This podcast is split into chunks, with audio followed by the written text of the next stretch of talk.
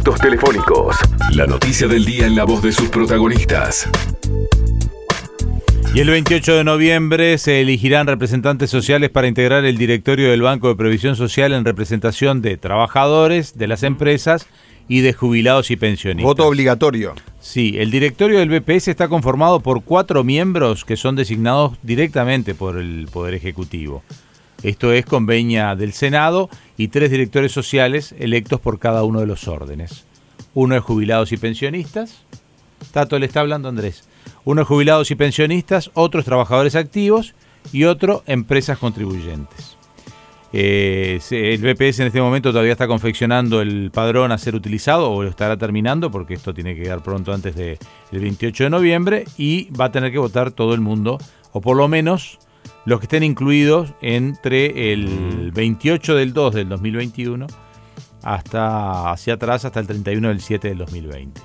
Hoy vamos a hablar precisamente de uno de los órdenes que tiene que ver con el empresariado, con los empresarios que votan. Y para ello nos hemos contactado con alguien que es presidente de la Cámara Empresarial de Maldonado, que ha empezado a, recorrer el camino de su postulación, que no está a favor de una lista única y que se llama José Pereira. Así que vamos a, a conocerlo en la siguiente nota. Antes que nada, un gusto tenerlo, Pereira, aquí en Entre Líneas. Bueno, un gusto estar con ustedes para mí, de acá de camino a Flores. Muy bien, bueno, ¿cómo es esto de, como presidente de la Cámara Empresarial de Maldonado? Usted también ya en años anteriores había ejercido la vicepresidencia, decir, bueno, eh, me quiero candidatear al BPS, quiero ser el representante por las empresas. ¿Cómo surge esa idea? Bueno, la idea surge en el, propio seno de la, de la Cámara Nacional de Comercio y Servicios, donde veníamos varios dirigentes, sobre todo de la Cámara Regional de Empresarios y Comerciantes del Este, hablando de bueno de que era necesario jerarquizar la actividad mm. gremial empresarial.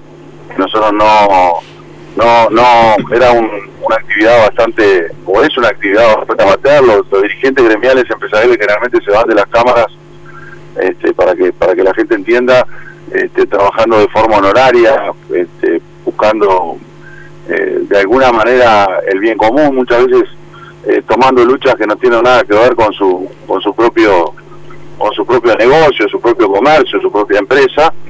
Y de alguna manera nosotros a los espacios que, que se tenían en la actividad gremial le estábamos dando la, la, la, relevancia, la jerarquía suficiente, entonces muchas veces no se entendía la actividad justamente porque quienes desprestigiábamos la actividad éramos los, los propios dirigentes gremiales. Claro, usted por ejemplo ha señalado, Pereira, lo interrumpo porque usted ha sido duro, dije, dice, he leído algunas cosas que dice que eh, el sector empresarial en el BPS no defiende ni entiende la problemática del sector porque no recorre el país y no escucha a los empresarios que padecen los problemas.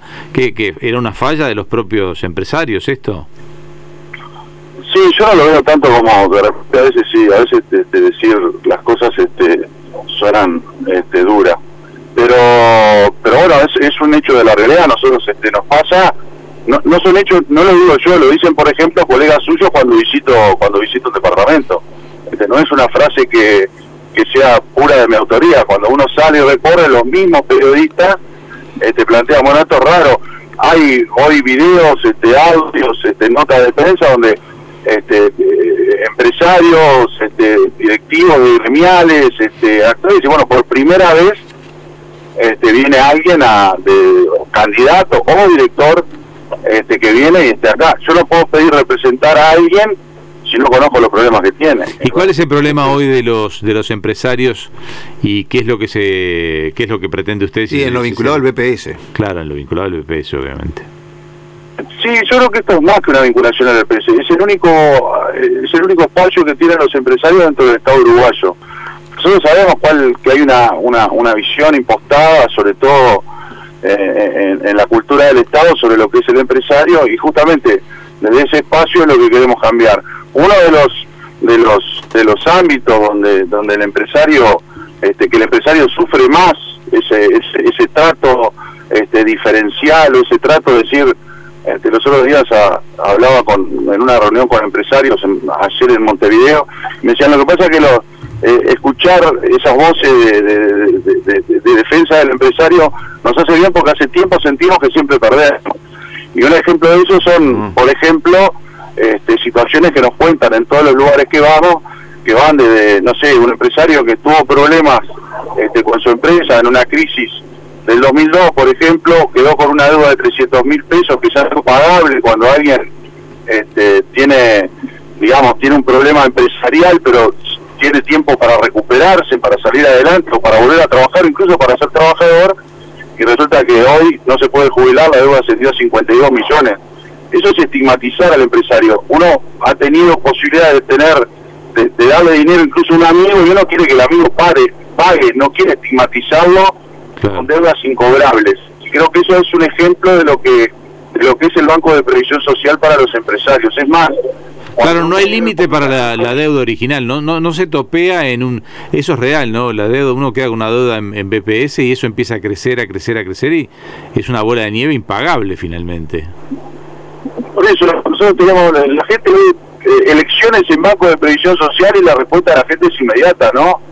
Este, no, no, no no es algo que, sea querible por el empresario. Ya que haya elecciones lo pone mal, lo que nosotros estamos transmitiendo es que, es que sí, es verdad, y que en realidad lo que necesitamos es, justamente tener una voz desde dentro y hacia todo el Estado que, que trabaje con el ejemplo y que de alguna manera no defienda. Sí, yo siempre me pregunté por qué, yo siempre me pregunté, se lo pregunto, capaz que me, da la explicación. Yo siempre me pregunté por qué una deuda no se transforma en una moneda que se actualiza, que pueda ser la UI o la UR, y en definitiva le digan, bueno, usted en el 84 debía 300 mil pesos que eran 30 URs. Bueno, hoy tiene que pagar 30 URs más una multa normal. Entonces yo digo, bueno, ya obviamente que la UR, 30 UR ya no son 30 pesos, no son 300 pesos, es lo que vale hoy la UR más una multa original. ¿Por qué no se hace una convertibilidad a una moneda que se actualiza con cierta coherencia, como es la UR, la UI?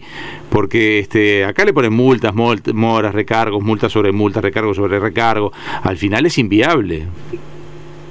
No, por eso, pero sacar un derecho a un ciudadano de que no se pueda jubilar.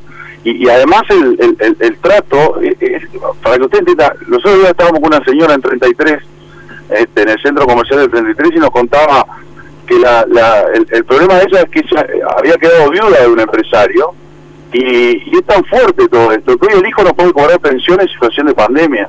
Digo, eh, eh, es, es, es, es, importante entender que tenemos que tener una representación empresarial pero con un sentido gremial. Por eso estamos conformando y la idea es conformar un equipo de gente que, que, le corra la sangre empresarial por las venas y que además de que le corra, que, que, haya defendido, usted decía, este, cuál es, este, por qué surge esto. No surge con directamente conmigo, que yo soy alguien que sale y dice, bueno, voy a ser candidato.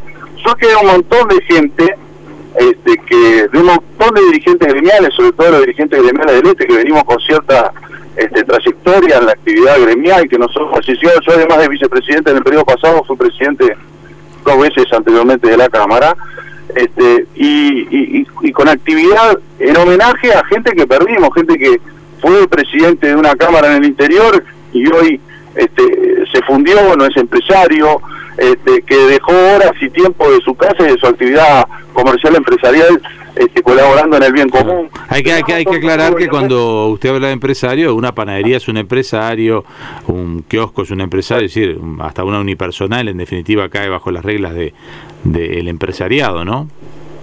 Y ese es el que más necesita un representante en el Banco de Previsión Social y un representante en el Estado. Ese es el que más necesita. Ahora, Pereira, le iba a preguntar eh, justamente eso, eh, que estaba hablando eh, con, con Gatti.